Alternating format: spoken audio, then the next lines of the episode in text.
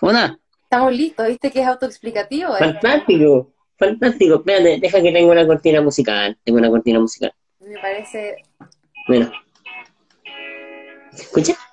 que se escucha, po, pero se escucha muy fuerte. ¿Se escucha fuerte? Sí. Los Rolling Stones. Fantástico. Oye, eh, Maravilloso. pero voy bajando, ¿cachai?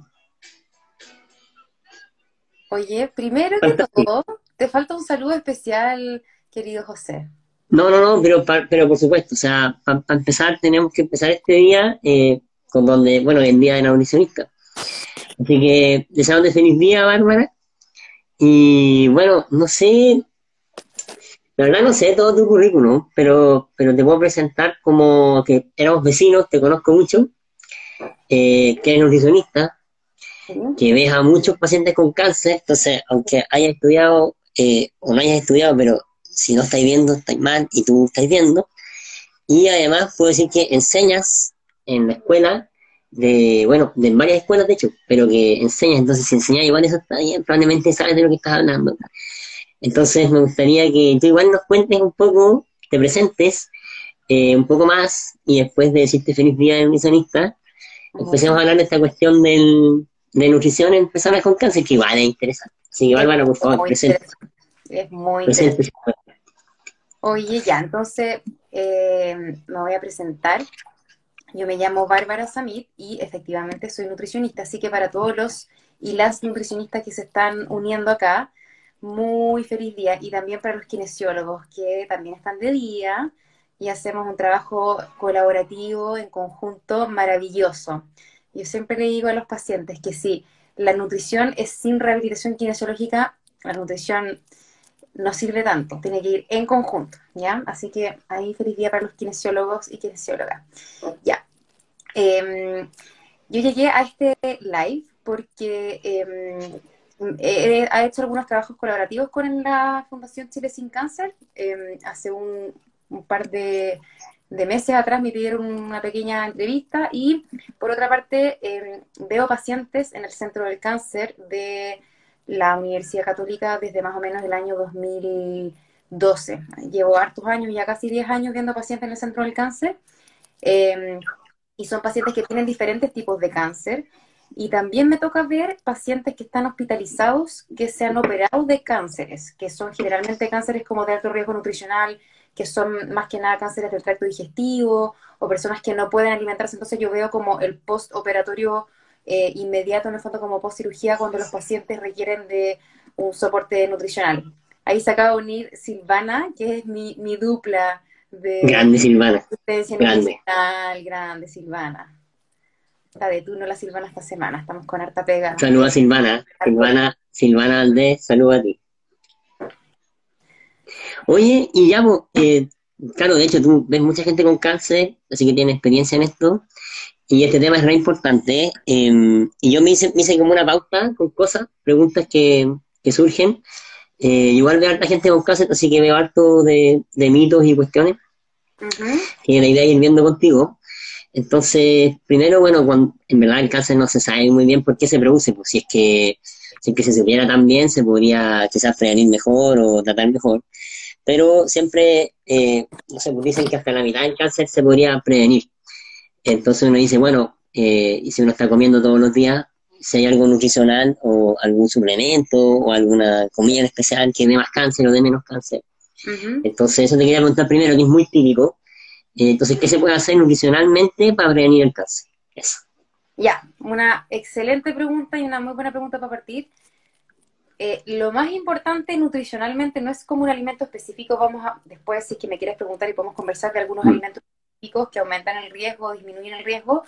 Yo quiero decir que la obesidad es uno de los factores de estilo de vida más importantes que aumentan el riesgo de tener cáncer. Y en general, uno no habla mucho de eso porque uno relaciona la obesidad con el riesgo de enfermedades crónicas, de diabetes, hipertensión, colesterol alto, triglicéridos altos, pero como uno, uno nunca piensa que la obesidad aumenta el riesgo de cáncer. Y eso tiene evidencia científica súper sólida. Y si nosotros vemos los datos de la encuesta nacional de salud que se publicó en el año 2017, vemos que casi el 75% de la población, o sea, casi el 70% de la población, mejor dicho, me equivoqué, el 67% de la población tiene exceso de peso. Esto quiere decir que en el fondo tiene sobrepeso o tiene obesidad. Entonces, se ha visto que eh, no solamente las personas que tienen obesidad, sino que las personas que también tienen sobrepeso tienen más riesgo de tener algunos tipos de cáncer, no todos. Si quieres te los puedo nombrar. ¿Cuáles? ¿Cuáles? Dale. Eh, el primero, en mujeres específicamente quiero hablar del cáncer de mama, que es muy prevalente. Eh, una de cada 14 mujeres en Chile va a tener cáncer de mama, así que es muy probable que tengamos alguna conocida o amiga que va a tener cáncer de mama en su vida. Em, así que ese es uno de los más importantes por la magnitud. Tenemos también el cáncer eh, de esófago, el cáncer de colon y recto, el cáncer de útero, el de vesícula, eh, el cáncer de estómago, el cáncer de riñón, el de hígado, el de ovario, el de páncreas, el de tiroides, el riesgo de mieloma múltiple y de meningioma, que en el fondo es un tipo de cáncer de cerebro. Oye, hasta mieloma. Va Increíble. Así, es. Hasta mieloma. Si ustedes se ponen a pensar, todos los cánceres que yo nombré, si los podemos como agrupar, son cánceres más del tracto digestivo y son mm. cánceres que tienen que ver con el sistema ginecológico de la mujer en el fondo, ¿ya? Cáncer de ovario y cáncer de mama, de útero también. Así que, ojo ahí. Oye, cacha que salió un, cosito con una pregunta, no sé si sale. Ah, cacha, cacha. me salió una pregunta, pero es para un poquito después, pero la voy a hacer. Nata Steph, la voy a hacer. Te tengo una pregunta que viene, está muy difícil. No, está, buena, está buena la pregunta. Oye, tú dijiste la pasada que había cosas específicas que podían aumentar el riesgo o disminuir el riesgo. ¿Puedes decirnos alguna? Ojalá era que disminuyan, ¿no? Ojalá. Ojalá, es que veámoslo, separémoslo bien para, no confundirnos. Eh, riesgo de aumento de cáncer también está el alcohol, que uno no, no lo conversa mucho, uno no habla mucho del consumo de alcohol, Em, y el consumo de alcohol también aumenta el riesgo de cáncer y específicamente algunos cánceres que son como el tracto digestivo, el cáncer, eh, los, el fondo básicamente donde el alcohol tiene primer contacto en el fondo, como la parte como orofaringia, ¿ya? Hmm. Entonces es un factor importante. Y hay otros, eh, tengo acá algunos apuntes, porque son... Que matea. Que matea, sí, pues que hay que prepararse para que hoy día me tocó hacer clases, entonces ahí tengo eh, varias cosas en la cabeza dando vuelta. Ya, respecto a la dieta, una de las cosas que son más conocidas son em, las acrilamidas, ya que es un compuesto cancerígeno que lo podemos encontrar en el humo del tabaco, eh, pero que también está en algunos componentes eh, alimenticios, también en algunos vegetales, y en el fondo, cómo nosotros eh, encontramos la acrilamida, todo lo que sea como sometido a una temperatura muy alta por mucho tiempo, que sea un alimento, aumenta la concentración de acrilamida. Ya, por ejemplo, todo lo que sea como fritura, pero como fritura así como requete frito, no como un salteado, eso aumenta. ¿Como sopaipilla, por ejemplo? ¿Una, una ya, como un berlín frito, ¿ya? No. Em, así es. Entonces, eso, por ejemplo, es, eh, es un... Hay gente que come demasiada fritura y que en el fondo somete a, esta temperatura excesiva específicamente algunos carbohidratos que aumentarían la concentración de acrilamida. Em, también eh, el alcohol, eh, como ya les nombré, y también las carnes que son curadas, eh, y las carnes que son asadas, todos estos componentes en el fondo de, del, más que nada como de quemar la carne, también eh, aumentan eh, el contenido de sustancias cancerígenas en la carne. Em, y también está comprobado que el consumo de carnes curadas como el, como el salame, como el prosciutto, todas estas carnes que son em, saladas, también tienen nitritos y nitratos que aumenta el riesgo de cáncer. Em, y en general también se ha visto evidencia de que el consumo excesivo de carnes rojas eh, aumenta el riesgo de cáncer. Entonces, ahí hablé de puras cosas malas, ¿no es cierto? Malas. Oye, igual preguntaron si las bebidas gaseosas, si daban más cáncer. Eh, no, no dan más cáncer las bebidas gaseosas. ¿ya? Y preguntaron, y preguntaron, preguntaron algo más, preguntaron por los, los endulzantes, donde el, azúcar, todas estas cuestiones que del azúcar hasta la miel, ¿alguno da cáncer? Ya, vamos a hablar, eh, primero están los endulzantes eh, no calóricos, que son endulzantes que reemplazan al azúcar, y en, eso, en esos endulzantes podemos encontrar la sucralosa, el acesulfame de potasio, la sacarina, eh, ahora algunos que están de moda que son nuevos, que está la lulosa, la tagatosa, ¿ya? Em, yo sé que uno muchas veces lee eh, cosas que salen en internet acerca de la relación de estos endulzantes no calóricos y el aumento del riesgo de cáncer, pero la verdad es que todos los estudios que se han hecho en humanos han revelado que em, el consumo de estos endulzantes no aumentaría el riesgo de cáncer. De hecho, em, los estudios que se han hecho eh, y que han visto cierta relación son estudios en ratas em, y el consumo de estos endulzantes en las ratas era así como mil veces más que la dosis que uno consume habitualmente en proporción al, consumo humano. Entonces, la verdad es que son estudios que se han visto en modelos animales y eso es súper importante porque cuando uno eh, habla de estudios que son hechos en animales, uno no, puede extrapolar ese resultado a, a, decir, ah, esto también pasa en humanos. Eso es como un típico error que uno, que uno hace. Oye, Sergio Elises dice cosas ricas pero malas. Sí, Quizás decía por la sopaipilla, Sí, Sergio tiene razón. Pero yo soy una convencida de que uno puede eh, transformar la alimentación saludable en rica también, pues sí. Como uno, uno piensa así como estar a dieta, comer saludable en un pollo seco, fome y una lechuga sin aliñar, o sea, no tiene por qué ser así. De hecho, el patrón de alimentación que tiene más evidencia científica en la actualidad que puede ayudar a prevenir algunos tipos de cáncer, generalmente estos tipos de cáncer que tienen más que ver con estilos de vida, estos cánceres que, están más asociados a, la obesidad, a básicamente el estilo de vida y a la adiposidad, se ha visto que el patrón de alimentación mediterráneo, que no sé si tú lo has escuchado, José, ¿conoces el...? Explícamelo, por favor, por favor. ¿Te lo explico? Ya. Sí, un poquito, para cachar. Muy bien. El patrón de alimentación mediterráneo...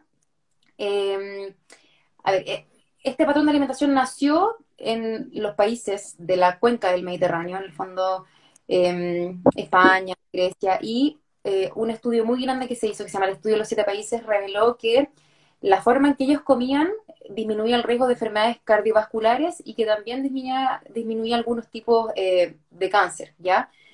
Entonces, empezaron a ver que las características de esta dieta em, tenían que ver con cómo potenciar algunos alimentos y las características de ciertos alimentos se juntaban todas y daban como una dieta súper eh, saludable y con un poder antioxidante muy grande. Lo interesante es que este patrón de alimentación mediterráneo, nosotros en Chile tenemos el clima eh, para producir alimentos que son parte de la canasta mediterránea. ¿ya? Entonces, de hecho, el 80% de los, de los productos que nosotros exportamos fuera de Chile forman, parte de esta canasta mediterránea. ¿Y, qué sería una alimentación como de este patrón mediterráneo? Primero, disminuir mucho el consumo de alimentos procesados. Eso es súper importante. En el fondo, eh, mm. una alimentación que sea más natural, volver a como comían eh, nuestras abuelitas, ¿ya? El charquicán, el guisito de verduras, la cazuela, la fruta, la compota, en el fondo comer más natural, ¿ya? Otra cosa que es importante es que el patrón de alimentación mediterráneo eh, promueve una disminución del consumo de carnes rojas. Y nosotros ya dijimos que el consumo de carne roja está asociado a aumentar el riesgo de cáncer, por lo tanto, eso es bueno. Em, y se promueve el consumo de carnes blancas en general, más que nada pescado, ¿ya? También se hace énfasis al consumo de hartas verduras y frutas en su estado natural, por lo tanto, cuando uno come una fruta y una verdura que está natural, uno se come un, ser vivo, ¿ya? Que está ahí con todas sus enzimas, sus vitaminas, sus minerales, sus antioxidantes, y eso tiene un efecto súper potente en eh, combatir radicales libres que están relacionados con algunos eh, procesos eh, que tienen que ver con la producción de, tumores y de em, células cancerígenas, ¿ya? Y por otra parte, este patrón de alimentación mediterránea, mediterráneo, perdón, eh, se caracteriza por un consumo abundante de grasas que son saludables. En el fondo, eh, aceite de oliva, frutos secos, eh, aceituna, em, y ese tipo de grasa también se ha visto que tiene un efecto súper importante en la función del hígado, em, tiene una función también antiinflamatoria, entonces tenemos como puras cosas buenas de este patrón de alimentación mediterránea. También otra cosa que se me olvidó, este patrón de alimentación mediterránea tiene mucha eh, una, una, dieta que tiene mucha fibra y también el consumo alto de fibra se ha evidenciado que disminuye el riesgo de cáncer, sobre todo de los cánceres que son de colon y recto. ¿ya? Entonces, tenemos que tenía. Está fácil. Oye, entonces ya que hablaste de cosas que protegen, hablaste de la dieta mediterránea, de la fibra, ¿alguna otra cosa que proteja? Preguntó alguien si una copa de vino tinto podía proteger, una copa de vino tinto. Y eh, preguntaron igual por eh, comer semillas, semillas, que se habla mucho de comer semillas y qué sé yo, no sé, zapallo, ¿Ya? semillas. Voy a partir por, ¿cuál, ¿cuál era la primera pregunta del vino? Más cosas que protegen, ah, después lo, del alcohol, una copita de vino tinto siquiera, y de ahí las semillas. Perfecto, ya, más cosas que protegen, ya hablamos como de la alimentación del patrón mediterráneo porque hay como una sinergia, hay, son varias características de este patrón de alimentación que ayudan, como por separar y se juntan todos en ese patrón. Pero específicamente podemos decir em, que la, familia de las crucíferas, que no sé si tú conoces las crucíferas. No, ¿qué es una crucífera? Ya, una crucífera es un tipo de vegetal y entre ellos tenemos el brócoli, coliflor, todos los que son así como medios hediondos. Estoy anotando. ¿Ya? Ya, todos esos, em, como eh, coles de Bruselas, ya. En general, eh, se ha visto que eh, ese tipo de vegetales tienen algunos componentes específicos que podrían ayudar a eh, combatir eh, el cáncer, ¿ya? Y por otra parte, si nosotros hablamos de infusiones, por ejemplo, el té, el té verde y el té en general es bien rico en antioxidantes. Entonces... No, ¿ayuda? Ayuda, ayuda. Qué fantástico, estoy salvado, estoy salvado. Fantástico. Sí. Oye, y otra cosa que también es importante que está muy de moda, Sí. probablemente podemos preguntarle a César Sánchez, ahí que es fanático de la vitamina D. Ya. Se ha visto que la vitamina D, eh, en el fondo, eh, niveles adecuados de vitamina D podrían estar relacionados con eh, la prevención del riesgo de algunos tipos de cáncer. ¿Ya?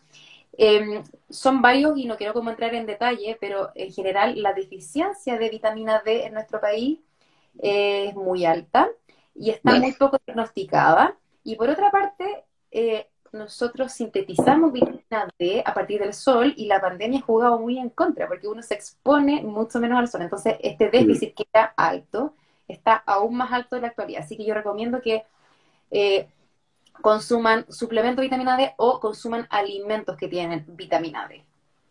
Y que tomemos sol, pues, tomemos solcito, igual, en la tarde. moderación ahí porque los, los dermatólogos de piel, ahí como que tenemos... Primero, eso en el líder de cáncer de piel, ese otro líder.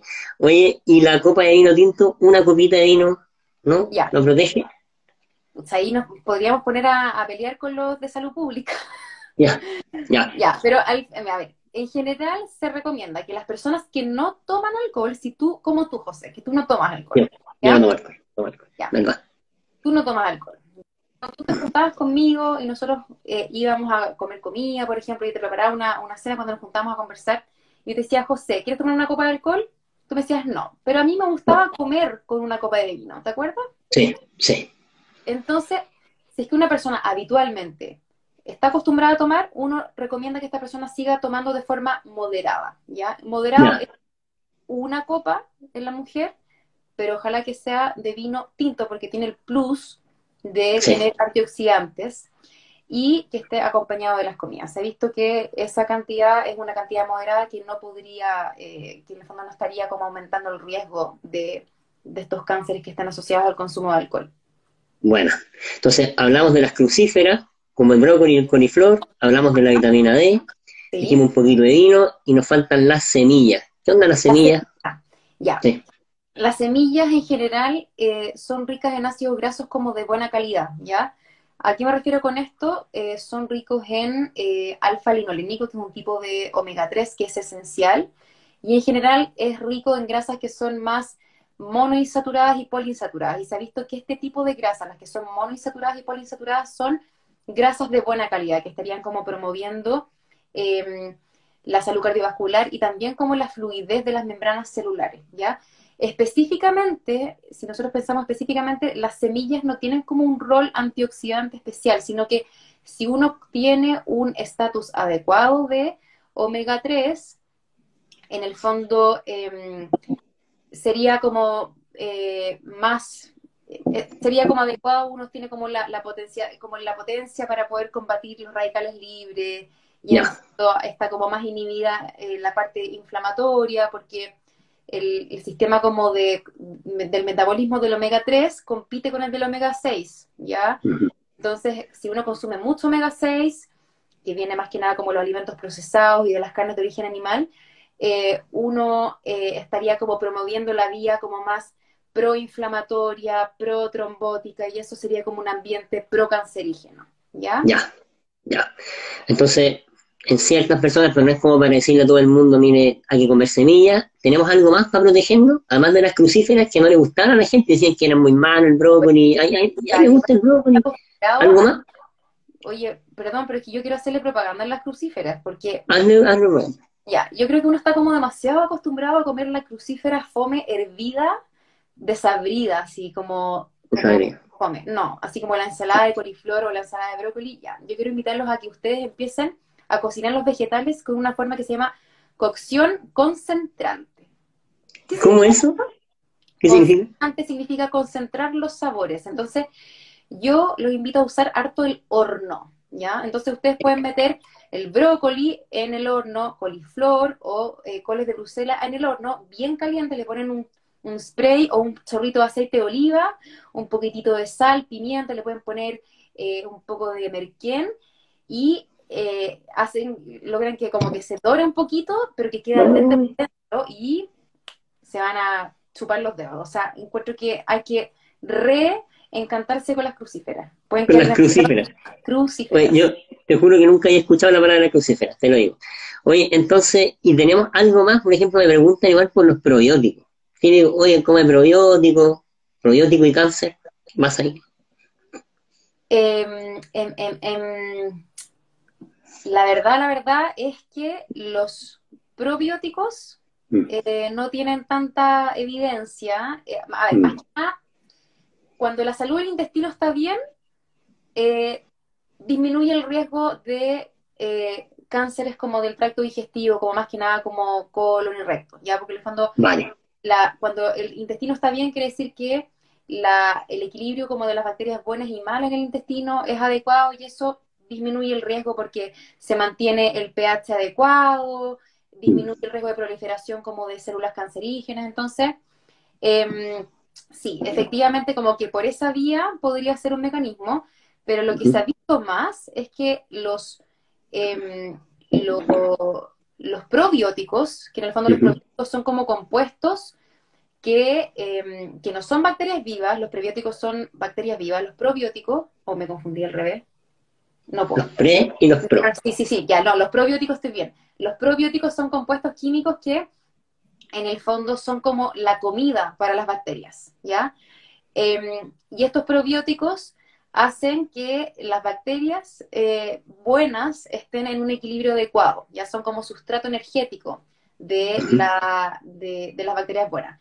Y lo interesante es que cuando estos probióticos fermentan, en el fondo producen sustancias químicas eh, y producen ácidos grasos de cadena corta, que son básicamente cuando la gente está con distensión abdominal, eh, hay una fermentación que tiene un efecto benéfico, que tenemos que pensar en eso también, y esa fermentación cambia el pH de la microflora y se ha visto que ese cambio en el pH podría disminuir en el fondo el riesgo de proliferación de eh, células cancerígenas en el intestino, ¿ya? Así que Oye, ¿y sabéis que justo preguntaron por fermentados, por el chucrut, por el, el kéfir, sí, ¿qué pasa con esas cosas? ¿Qué pasa con eso? Esas cosas eh, son eh, prebióticos y lo, lo bueno de eso es que en el fondo lo único que hacen es ayudar a que la flora intestinal sea más variada, en el fondo tengamos una mm. fauna más abundante. Y mientras más abundante sea la fauna, eh, mejor es la calidad de la defensa que tiene el intestino y hay menos probabilidad de algo que se llama traslocación bacteriana en el fondo, como cuando las, bacterias del intestino traspasan el torrente sanguíneo cuando la, permeabilidad del intestino no es la óptima, ¿ya? Eh, así que yo soy muy pro eh, fermentados, me encantan los fermentados que están de moda, pero mm. hay un asterisco aquí, un ojo, eh, un warning que les voy a hacer a los que están escuchando este live. Me imagino que hay muchas personas que, que están cursando una enfermedad oncológica en este momento, que están con algún tratamiento de quimioterapia o radioterapia, que están escuchando este live.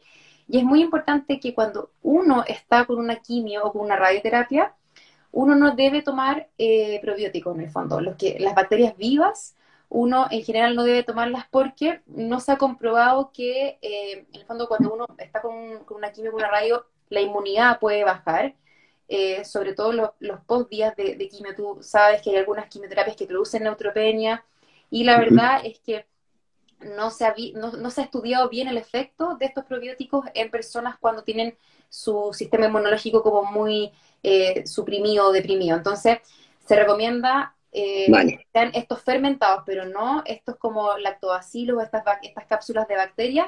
Cuando uno está recibiendo la quimio y la radio, no se recomiendan, pero sí se recomiendan para la salud del intestino cuando uno está sano y no quiere, en el fondo, eh, prevenir por esa vía eh, el cáncer. Fantástico. La salud Oye, fantástico. O sea, tenemos los fermentados, vitamina D, un poquito de vino quizás, probióticos, el chucrut, las crucíferas, Oye, y tenemos algo más, porque tenemos, el problema es que tenemos más preguntas, pero ¿nos puede decir algo más para proteger quizás o cambiamos de tema? Yo estoy cómodo, yo estoy bien con esto, pero si tú eh, querías decir algo más, dale. yo creo que es súper importante, a ver, ¿Sí? mí me una amiga, Daniela Orellana, que está, eh, que es mi mejor amiga, que vive en Los Ángeles. Dale, eh, dale, responde, responde. pregunta, ¿multivitamínicos o mejor obtener esas vitaminas por la comida? Ya, esa es una pregunta súper interesante. Bueno. En general, cuando, a ver, siempre la, mejor vitamina va a ser la que viene de la comida, siempre, ¿ya? Pero hay algunos momentos de la vida en que uno no logra obtener eh, todas las vitaminas y los minerales de la comida y uno debe suplementar, ¿ya? Eh, momentos en que pasa eso, por ejemplo, puede ser eh, en los países de latitudes en las cuales no alcanzan a cubrir eh, la cantidad de sol y deben suplementarse con vitamina D, por ejemplo, en Estados mm. Unidos, que em, la suplementación con vitamina D, eh, la leche por, por, ley viene suplementada con vitamina D, ¿ya? Y eso en el fondo, más que nada, se sabe que hay déficit de vitamina D en Estados Unidos, entonces ellos quieren prevenir y suplementan a través de los alimentos fortificados. Pero, por ejemplo, en personas que están embarazadas y que tienen deficiencia de hierro, tienen que suplementarse con hierro. O en personas que son vegetarianas o veganas, tienen que suplementarse con los micronutrientes eh, que son deficitarios en este grupo de, pacientes. Entonces, siempre es mejor comer saludable y variado eh, mm. para poder obtener todo de todo. Pero si es que uno tiene dudas de alguna deficiencia, uno puede hacerse algún examen eh, de sangre para descartar deficiencia. En el fondo, típico que uno pide exámenes de vitamina D, niveles de vitamina B12, etcétera. Oye, buena pregunta de tu amiga que está viéndonos. Es que igual vi que nos estaba viendo el Rodrigo Muñoz, que es un cabro que opera mucho, mucho estómago y opera muchas personas. Y, Rodrigo, Rodrigo, es el jefe del CTO en el fondo. Él opera claro. que nuestro trabajo eh, es demasiado complementario, el tuyo, el mío y el de él, porque en el fondo mm la evidencia demuestra que una persona que tiene obesidad, básicamente eh, eso es lo que más nos expone al riesgo de tener cáncer, ¿ya? Y una persona que, eh, que decide, que cumple los criterios para poder someterse a una cirugía bariátrica, se va a beneficiar muchísimo de disminuir el riesgo de eh, el cáncer asociado a la obesidad. Entonces, eso también hay que verlo como algo importante, ya que cuando uno generalmente se somete a esta cirugía son pacientes que tienen un índice de masa corporal mayor a 30, que tienen alguna comorbilidad, o sea, que tienen hipertensión o diabetes asociados a la obesidad, eh, pero en el fondo uno no considera que uno también está previniendo em, eh, algunos tipos de cáncer con esta cirugía bariátrica también. Así que me parece importante recordarlo. ¿Ya? Oye, yo creo que estamos bien de prevención porque tenemos preguntas en relación a cuando la gente está en tratamiento. Entonces, han salido dos. Entonces, una, te quiero preguntar si es que hay algún tipo de dieta especial para prepararse para la quimioterapia, que es una pregunta típica que la hizo alguien al principio de, este LIDE. ¿Hay alguna dieta? Prepararse para la quimio. Eso. Típica pregunta. Em, es una pregunta como difícil de responder, porque, mm.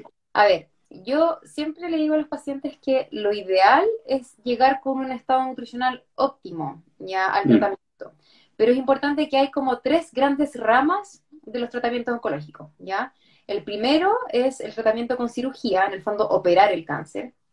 Eh, el segundo es el tratamiento con quimioterapia. Y el tercero sería un tratamiento con radioterapia. No sé si es que se me escapa algún otro tratamiento que no conozco. Sí, eh, nosotros le decimos medicamentos en general porque está la quimio y otras cosas, pero cirugía, terapia técnica, tres grandes ramas. Entonces, a ver, si uno se va a someter a una cirugía oncológica, si es que es una cirugía del tracto digestivo, eh, yo recomiendo em, llegar bien nutrido y en el fondo como que estar así fornido, ¿ya? Como bien activo en términos como de actividad física, con una buena masa muscular y si es que hay alguna persona que tiene una baja de peso muy significativa eh, durante el diagnóstico de la enfermedad, uno incluso, a veces los pacientes se hospitalizan para poder nutrirlos previo a la cirugía, porque se ha visto que el resultado de eh, la recuperación de la cirugía y los riesgos asociados disminuyen cuando la persona está bien nutrida al someterse a la cirugía, ¿ya? Y esto, como te digo, es especialmente importante en los cánceres del tracto digestivo. O sea, estoy hablando desde el cáncer de boca al mm. cáncer de esófago, al cáncer gástrico, en el fondo al cáncer de intestino. Entonces, eso es un tema súper importante, ¿ya? El segundo tema es que si es que esta persona no se va a operar del cáncer y se va a someter directamente a una quimioterapia, yo recomiendo no hacer eh, ninguna preparación muy especial. Generalmente se recomienda que el día de la quimio uno como que no tome un desayuno muy pesado porque hay muchas quimioterapias que como efecto adverso a uno le da como un poco de náuseas eh, de forma inmediata. Entonces se recomienda como comer un poco más liviano ese día, ¿ya? Em, pero yo recomiendo no hacer ninguna, eh, ningún cambio como muy especial previo a la, a la, al, tratamiento de quimioterapia y considerar que algunas quimioterapias son más fuertes que otras y pueden producir algunos efectos adversos. Eh, los más frecuentes son eh, la mucositis y la diarrea. Entonces, hay que hacer cambios en la dieta cuando ocurre eso. Hay muchas personas que dicen, oye, pero tengo que hacer algún cambio y comer sin fibra o comer blando por la mucositis. Eh, si es que todavía no tengo mucositis, no. Hay que hacer esos cambios solamente si es que está el síntoma, ¿ya? Ya. Oye, ¿y, la, y en relación a, radio, algo especial? Porque igual la radio va a actuar donde, donde se aplica. Suponte la radio, si te hacen radio en una pierna, va a estar la pierna, pero ¿Hay algo que hacer especial con el, en la alimentación independiente de donde sea? ¿O en realidad solamente si es que la radio es al, tracto digestivo? Ya, em, esa es una buena pregunta. Yo, eh, si es que la radioterapia es en el fondo una parte que no es del tracto digestivo, eh, en el fondo eh, no habría que hacer cambios específicos en la alimentación, pero si es que la radioterapia, uno sabe que va a haber una radioterapia em, que puede ser, por ejemplo, los cánceres como de cabeza y cuello y harta radioterapia, uno eh, ya a priori uno sabe que ese paciente no va a poder comer y no va a poder tragar y hay que adelantarse a eso. Entonces muchas veces uno conversa con el equipo y uno le sugiere alguna vía de alimentación que sea alternativa, que no sea por la boca, por ejemplo, em, instalar una, una, gastrostomía, que en el fondo es como un, orificio por el cual uno se alimenta eh, eh, directamente con, una fórmula que va al estómago, ¿ya?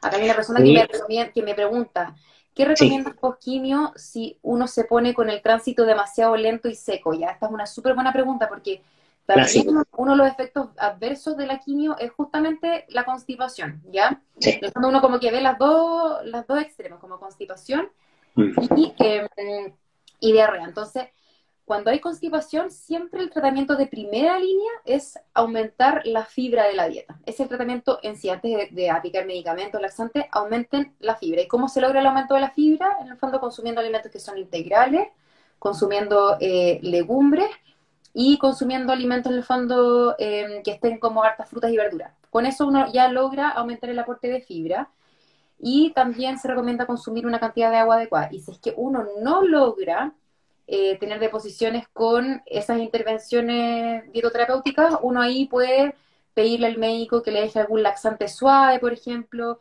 el, el PEC es el más clásico, que es el polietilenglicol, o eh, algunas pelitas de, laxante, ¿ya? Sí, sí. Oye, eh, bacanísimo, estamos excelente y la verdad estoy viendo que ya llevamos un rato, o sea, son las nueve, nueve y yo, tengo... siento como que estoy teniendo una conversación así como tomando un, un tecito. o sea, yo me estoy tomando un tecito, pero, pero el tema es que tengo, tengo muchos, muchas preguntas pendientes. Entonces, una vez, mira, igual hay gente que, que promueve eh, distintas dietas durante el tratamiento del cáncer, dietas específicas. Entonces tengo cuatro anotadas, cuatro. Dale, dale, tengo cuatro. La primera que tengo es la dieta cetogénica, que tiene que ver, a veces, tiene que ver un poco, quizás nos podría explicar con esto del ayuno, que quizás como ayuno intermitente, algo por ahí en misma familia, no sé, pero ayuno, dieta cetogénica, ¿qué me dice? ¿Funciona, no funciona? ¿Qué hay que hacer? ¿Para qué em, sirve? Vamos a eh, recordar lo que hablamos antes de los resultados en modelos animales, uno no puede extrapolarlos y uno no puede decir que lo que le pasa al ratón le pasa al humano. Eso es súper importante, ya en ciencia. Entonces, lo que se ha visto es que eh, en algunos modelos animales, cuando uno somete a estos animales a ayuno intermitente o en el fondo uno permite que aumente el nivel de cetona, esto se logra con dietas que son hipocalóricas y o dietas eh, muy bajas en carbohidratos, se ha visto que em, hay como un reciclaje de, hay como una limpieza de las células que son como malas en el cuerpo, hay, hay como una apoptosis, Em, y en el fondo el mecanismo que relacionaría eh, la dieta cetogénica o este ayuno intermitente eh, con esta disminución de las células como cancerígenas sería como por ese mecanismo, como eh, estoy como reciclando, eliminando lo malo, ¿ya?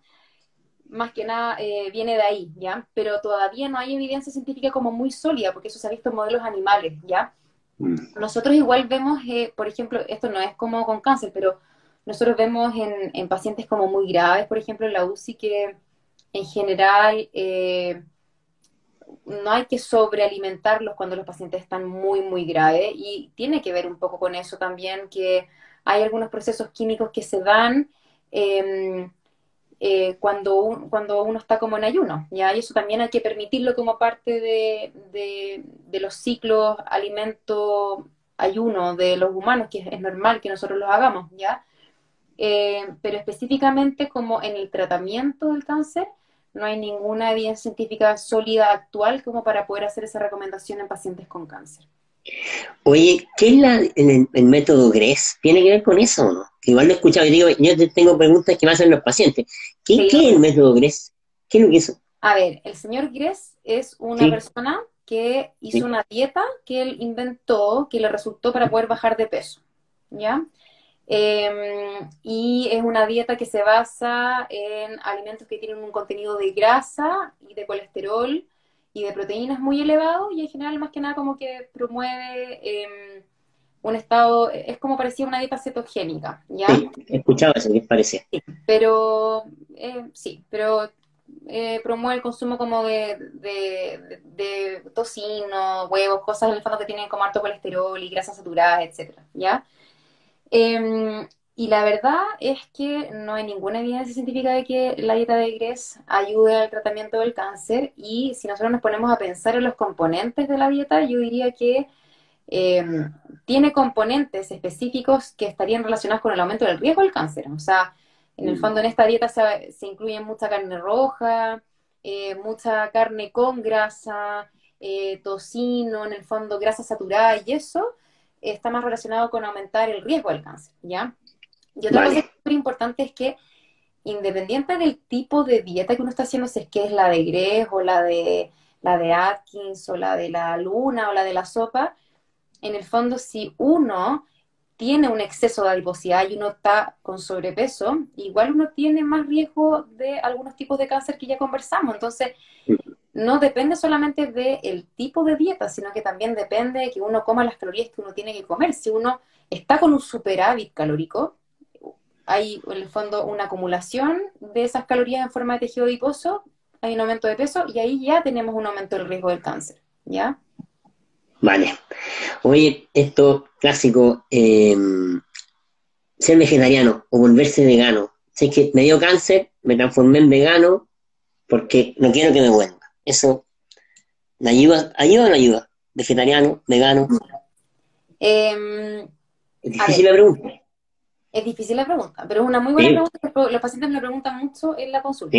Yo siempre eh, digo que comer saludable es muy importante para prevenir una recaída del cáncer y en el fondo mientras uno está con tratamiento de cáncer, ¿ya? Claro. Lo importante es tratar de conservar el peso y la masa muscular, porque una de las cosas que más se puede ver afectada durante el tratamiento del cáncer, ya sea cirugía, quimio o radioterapia, es una disminución de la masa muscular. Y eso es por varios factores que tienen que ver como con el tumor, el cáncer en sí, y también tiene que ver como con la fatiga asociada, que uno hace menos actividad física. En el fondo son como, es como multifactorial.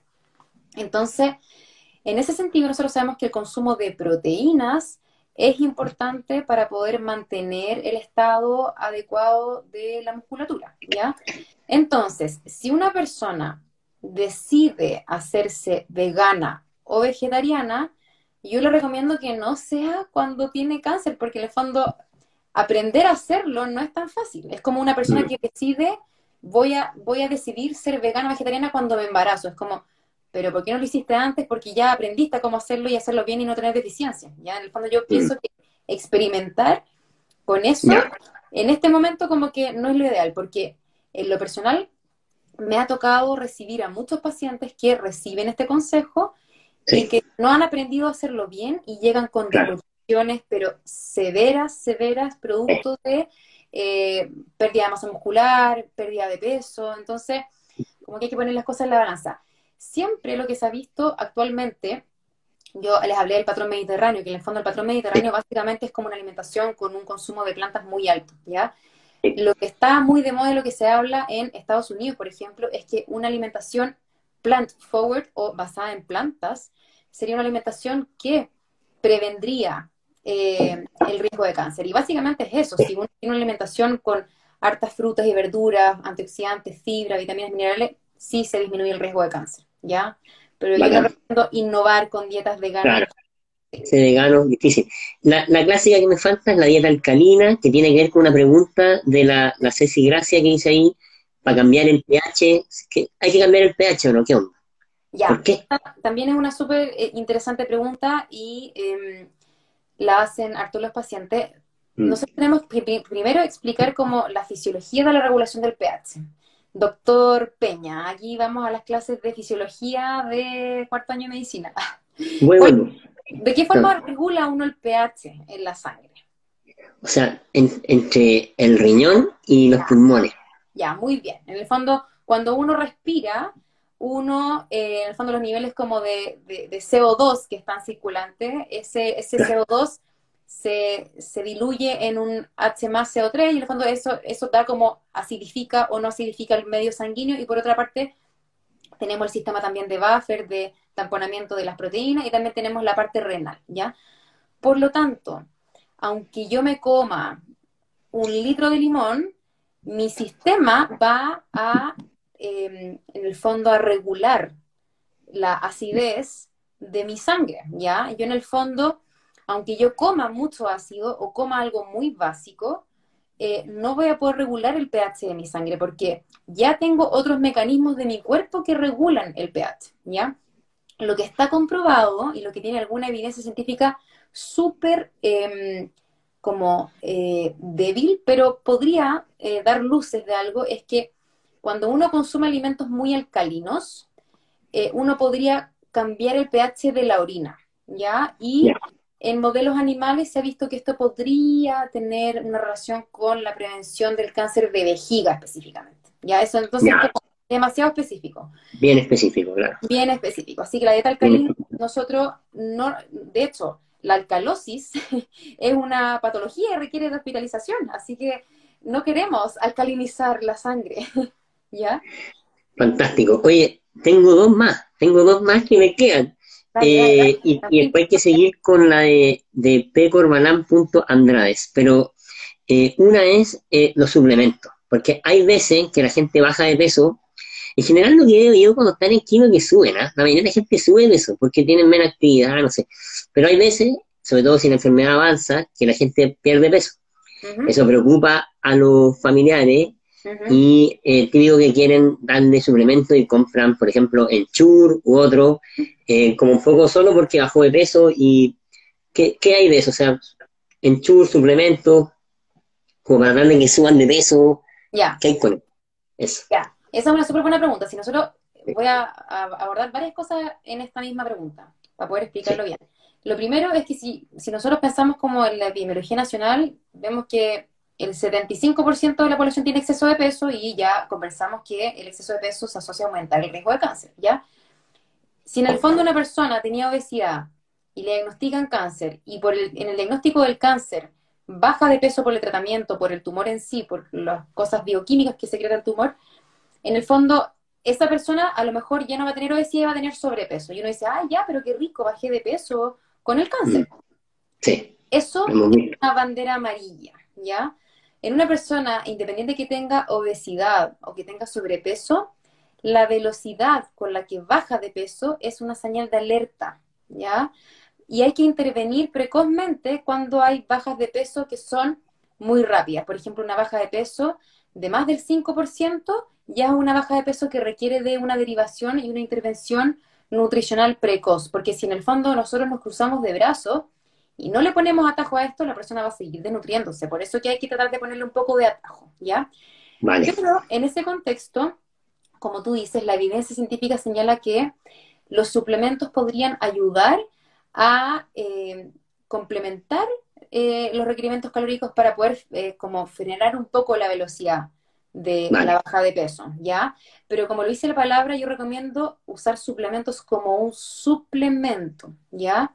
No como un reemplazo de comidas, porque hay muchos pacientes que dicen, ay, no, no tomo desayuno y me tomo el suplemento, ¿ya? La idea es que tomen desayuno y que en el fondo como colación se tomen el suplemento, algo como que sea adicional. No sé si me explico, ¿ya? Sí, por supuesto, por supuesto. Y lo otro que, perdón, que es súper importante en este contexto es que eh, muchas veces los familiares están muy preocupados por las bajas de peso muy pronunciadas de los pacientes.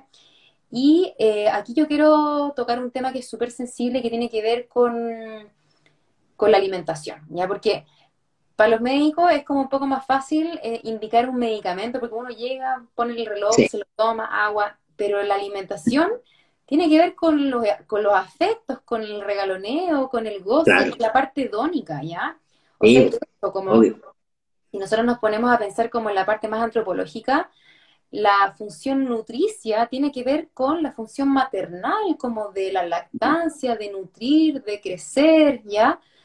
Entonces, muchas veces nosotros estamos con esas dos cosas como súper relacionadas, en el fondo. Si nosotros vemos una persona que está bajando de peso, uno, en términos como de afectos, quiere tratar de darle cariño y tratar de ayudar a que disminuya la velocidad con la que baja de peso. Pero muchas veces y es importante hacer una consejería muchas veces en em, como con la familia, a veces a mí me pasa que recibo a los pacientes con la señora, la hija, y al final es súper importante eh, aconsejar y conversar este tipo de cosas, ¿ya? Porque a veces los pacientes, por la, la enfermedad en sí, porque su pronóstico a veces no es muy bueno, eh, bajan de peso, ¿ya?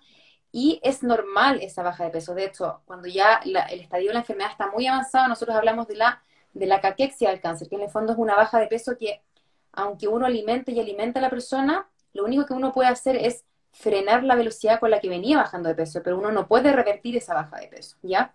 Mm. Entonces, en ese sentido, hay que ser súper realista con el pronóstico y conversar con la familia, con el médico tratante y a veces el paciente simplemente porque está con la enfermedad muy avanzada porque el tumor secreta sustancias bioquímicas que inhiben el apetito, que producen inflamación, la terapia eh, no permite que eh, pueda tragar bien. Entonces, también hay que eh, moderar la presión que tiene en el fondo el paciente por la parte más afectiva de la familia. ¿ya? Sí, es importante eso que dices tú, Alvarita, muy importante, muy importante.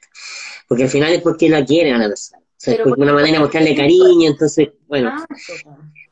Muy importante, me encantó eso que dijiste. Entonces, eh, bueno, hay una pregunta de, de que quiero que, que, respondas, pero antes tengo una bonus, porque hemos hablado harto de, de que se pesan, de pesarse, pero sabéis que esto quizás todo el mundo sabe, pero yo no sé, así que van a tener que responder.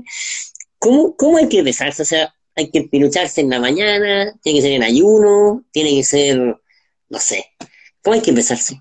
Ya. está en la caja? Yo, de partida, esto es una cosa muy mía, es un, una desviación profesional puede ser. Yo soy como, eh, para ser nutricionista, soy muy poco fanática de la pesa.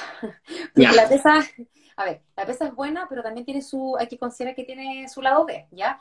Lo primero es que hay que tratar de pesarse bajo las mismas condiciones. En el fondo, si uno se pesa, trata de que sea siempre en ayuno, siempre con la misma ropa, siempre con la misma pesa y ojalá que sea como una pesa semi-profesional, ¿ya? Eh, y lo otro que es importante es que muchas veces uno eh, se presiona mucho con el número del peso, ¿ya?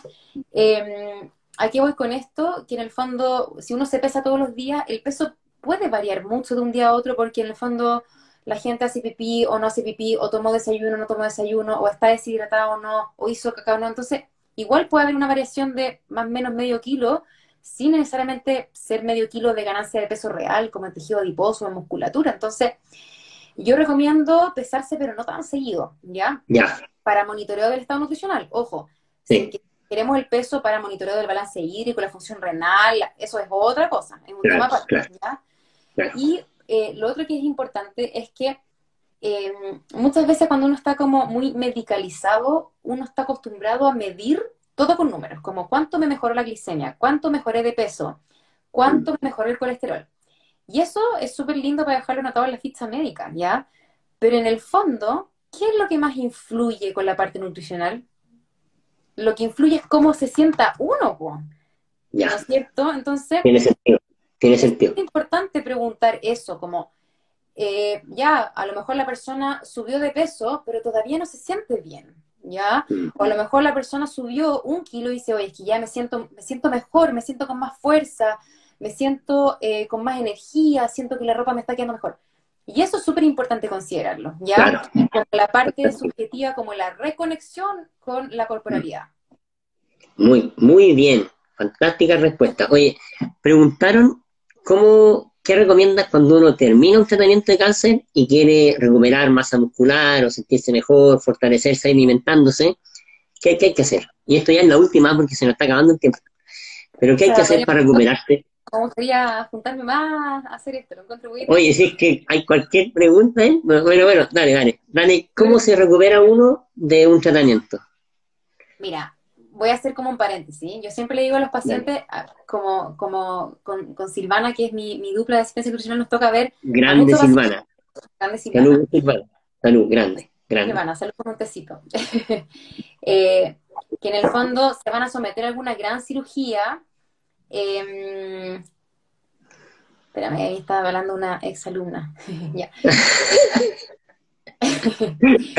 cuando uno ve que uno se, pacientes que se someten a una cirugía, y en verdad uno como que, esto es súper subjetivo, uno ve pacientes que les va súper bien y pacientes así como que se van un poco para abajo post cirugía.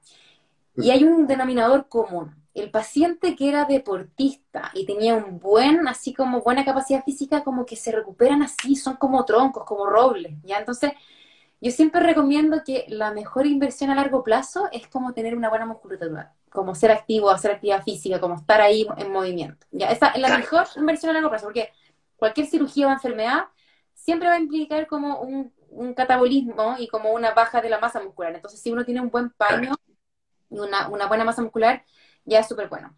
Pero si uno quedó como muy deteriorado en ese sentido, post eh, tratamiento oncológico, yo recomiendo que la terapia de rehabilitación kinésica es súper importante, porque si ustedes en el fondo van al kinesiólogo, el kinesiólogo les va a diseñar un plan de ejercicios específico para su objetivo. Ejemplo, si una persona eh, se sometió, voy a hacerles un ejemplo que no se conversa mucho, pero le voy a hablar. Por ejemplo, cuando una persona se opera de un cáncer de colon y la persona queda con una ostomía. Esto quiere decir que en el fondo la persona no, no hace caca normalmente eh, a través del ano, sino que en el fondo hace caca por una bolsita, ¿ya? Mm. Muchas veces estas personas se operaron, se sacaron el cáncer y después se sometieron a quimioterapia y después de uno o dos años se hace una cirugía que se llama de reconstitución del tránsito, ¿ya? Y muchas veces uno dice, oye, ya, pues, pero la persona va a volver a ir al baño y a hacer caca normalmente las personas deben ir a una rehabilitación de piso pélvico, por ejemplo. Y uno no sabe, y uno dice, pucha, la persona después como que le cuesta ir al baño o no tiene fuerza en el piso pélvico para poder expulsar. Bueno, hay eh, kinesiólogas específicas que se dedican a piso pélvico. Entonces es súper importante consultar con alguien que diseñe un plan de ejercicio para la rehabilitación de la parte que uno necesita rehabilitar en el contexto del cáncer, ¿ya? Eso. Oye, sabéis que ya se nos acaba el tiempo. O sea, son, son, son, es tarde, o sea, nueve y media. Tuvimos una hora disfrutando de, de, ¿por qué no decirlo?, de, de tu carisma y de tu conocimiento. Eh, así que nada. ¿qué pasaste? O sea, no, ¿qué si yo no visto bien? Además, primera vez que lo hago. No sé ni para qué sirven los botones. Mira, voy a apretar un botón solo para ver qué es lo que hace. A ver. Ay, si uno puede escribir. Me voy a escribir. ¿Ahí tú veis lo que escribo? No, no veo. O, o tienes ah. que ponerle enter, pues. Ahí puse hola. Hola, sí, ahí te vi. Silencio, ahí, se dio cuenta la cámara. Oye, pero muchas gracias, Barbarita, por tu, como te decía, por una buena onda, por, por haber participado, por, eh, porque es tarde, trabajaste, hoy día llegaste cansada a casa, y igual dijiste que, te, que estaba con, con cara de trabajo, pero es mentira, estaba radiante, pero además porque fuiste muy clara y, y la verdad, incluso anoté aquí las crucíferas para empezar a, a cocinarlas de una forma más encantadora, así que te lo agradezco mucho. Eh, y no sé si querías aprovechar de decir algo para cerrar, porque la gente está, obviamente, le gustó, pone montones de corazoncitos. Eh, así que, si es que no sé si querías decir algo para cerrar, o yo cierro de otra forma y te hago propaganda y los mando a todos a tu, a tu consulta. ¿Qué quieren decir? A ver, Palabras eh, finales. No, en las palabras finales, em, eh, que tu alimento sea tu medicina. Eso es muy cierto, muy cliché, pero en el fondo, eh, cuando uno tiene un estilo de vida saludable y uno come saludable, uno se siente saludable, ¿ya? En el fondo, no es hacer una dieta, no es comer de una forma uno o dos meses y lograr este cambio, sino que cuando uno tiene un estilo de vida saludable y una alimentación saludable de un patrón, de alimentación saludable, eh, nada, pues como que el equilibrio se, se, muestra, uno se siente bien también. Así que y eso se ha visto que también, en el fondo, este patrón que yo promuevo, que es el patrón mediterráneo, también eh, previene algunos tipos de cánceres, enfermedades cardiovasculares y también permite tener un sistema de vida como basado en el goce, en el disfrute, en comer cosas ricas, porque en el fondo esa parte es súper importante considerarla. Ahí eh, Carito Freuse me pregunta, ¿dónde trabajas? Eso, eso te iba a preguntar, ¿dónde trabajas? Y la gente seguro quiere pedir horas, quiere ir a verte. Así que dale, hazte propaganda, hazte propaganda. Ya, em, yo trabajo en el Departamento de Nutrición Diabetes de la, eh, de la Universidad Católica, soy académico de la facultad, pero también veo pacientes en el Centro del Cáncer. Em, actualmente, mi consulta presencial en el Centro del Cáncer está eh, suspendida porque yo veo pacientes COVID en la UCI y en el fondo más que nada para proteger a los pacientes oncológicos, no voy físicamente para prevenir el riesgo de cualquier cosa, pero sí tengo agenda por telemedicina y yo quiero invitarlos, invitarlas a, eh, a que en el fondo le den una chance a la telemedicina. Yo creo que la telemedicina em, llegó para quedarse y y es, es, importante porque en el fondo si es que uno trabaja en conjunto con algún médico, oncólogo, igual toda la parte como del examen físico se puede omitir y uno puede eh, en el fondo hacer una buena como anamnesis, unas buenas preguntas para poder llegar a, las recomendaciones nutricionales. Así que pueden pedir hora conmigo en la red de salud UC Christus, que es la, el fondo la parte de atención a pacientes. Y en este momento solamente tengo consulta presencial en la clínica San Carlos de Apoquindo, que queda un poco lejos y, y, es un poco caro, pero en el fondo si es que alguien tiene la posibilidad de ir, yo encantado los voy a ver. Eh, pero mi idea es que cuando la pandemia se vaya, pueda reabrir mis agendas y tener más oferta para poder ver pacientes. Grande, Bárbara. Cuando quieras, te recibimos en el Soter igual. Ah. Bueno, empezó la cortina musical de este día, de, también de los Rolling Stones en esta vez. Ay, pero me dio pena la canción. Es que se está acabando el día. Oye, no, creo que grabado. Yo creo que esto queda grabado, pero no sé, no sé si tengo que meter algún botón especial, no sé. No sé, a ver. Tienes que preguntar. Sí, sabes? pero no, no, no me manejo así, si queda grabado o no. no Daniela Arellana, quiero dejarlo grabado. No, sé, no sé cómo hacerlo. A ver. ¿Y qué tengo que hacer? No sé. Ya, pero. Gracias, Bárbara. Muchas gracias. Un abrazo a todos, a todas. Que estén muy bien. Fue muy entretenida la conversación. Gracias, Barbarita. Muchas gracias. Chao. Chao.